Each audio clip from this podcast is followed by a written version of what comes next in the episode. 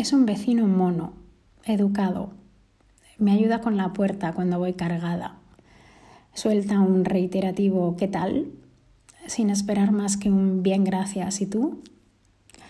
El camino en el ascensor hasta el sexto piso se alarga a veces un poco de más.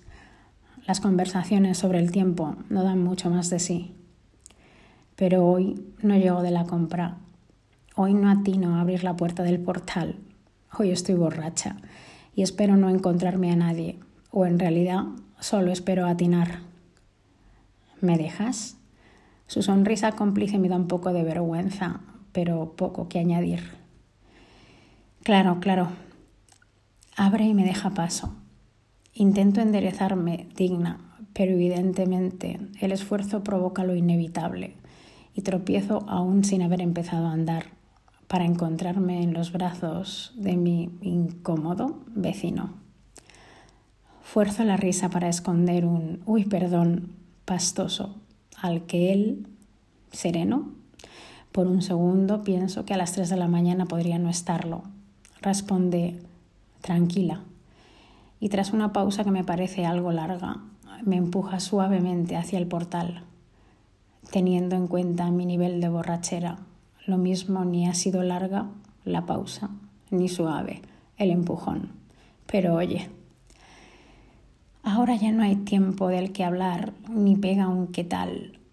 Ahora molaría contarle que esta noche he salido de marcha con unas amigas y que me lo he pasado muy bien, pero que me jode volver sola a casa.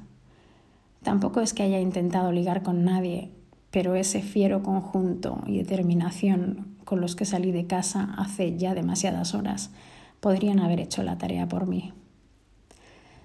Como confío poco en mi capacidad de oratoria, solamente sonrío o eso creo. Lo mismo es una mueca descompensada, a saber.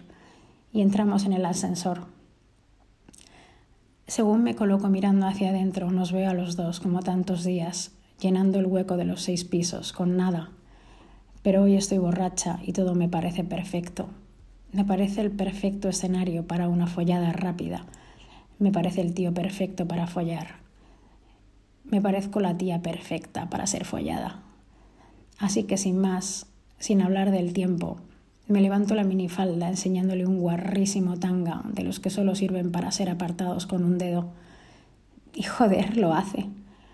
Me mira a través del espejo, sonríe y con un dedo juega con la tira del tanga. Piso 2. Con la misma urgencia se desabrocha el pantalón y una incipiente erección se coloca donde estaba esa tira.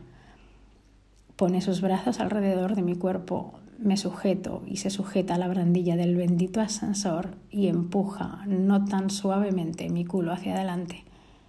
Piso 3. Gimo borracha y feliz. Gime sereno y ni idea. Piso 4.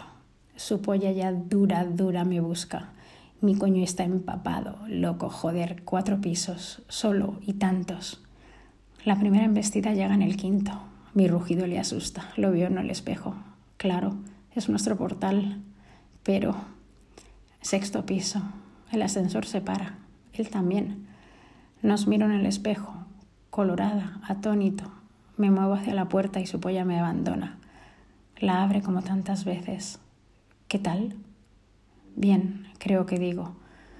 Salgo del ascensor y me coloco el tanga. Esto no, esto no ha pasado. Estoy borracha, me digo, mientras intento acertar en la cerradura de mi puerta.